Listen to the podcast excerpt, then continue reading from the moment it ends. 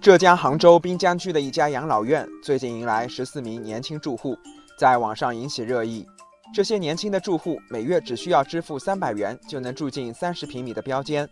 不过，他们还有另一重身份——养老院的志愿者，每月需要完成二十个小时的助老志愿服务。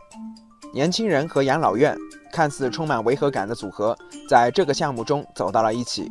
以志愿服务折抵房租。在大城市中，以较低的费用就能居住，你愿意尝试吗？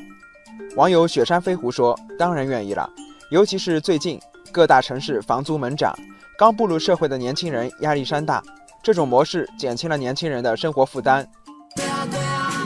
网友追梦的人算了一笔账，他说：“这三百元房租确实很吸引人，在杭州同等地段的一间房，每月要付两千元左右的租金。”另外，再看每月二十小时的志愿服务时间，其实平均到每天一个小时都不到，很轻松啊。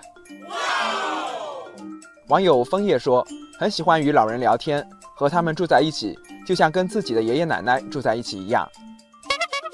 网友秦时明月说，老年人的赡养不能仅停留在满足物质养老的阶段，养老产业需要更精细化和人性化的服务。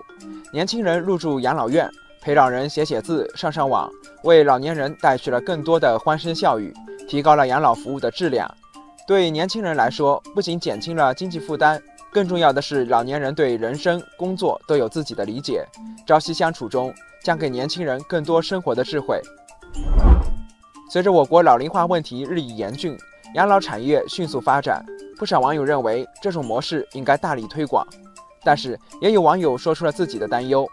比如，网友小涛说：“现在不少养老院都是一床难求，在这种情况下，还能拿出房间给年轻人吗？”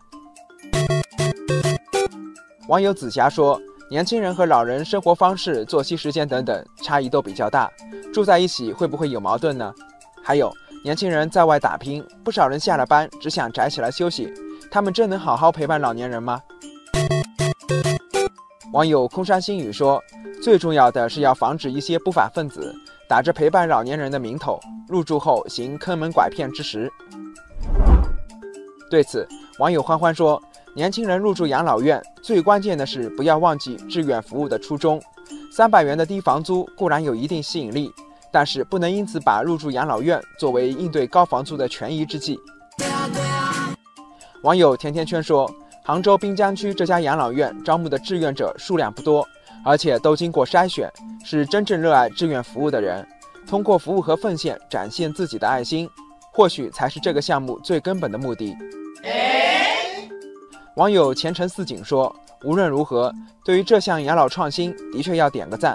但同时要警惕功利心态，只有这样才能真正做到在互助中共赢。”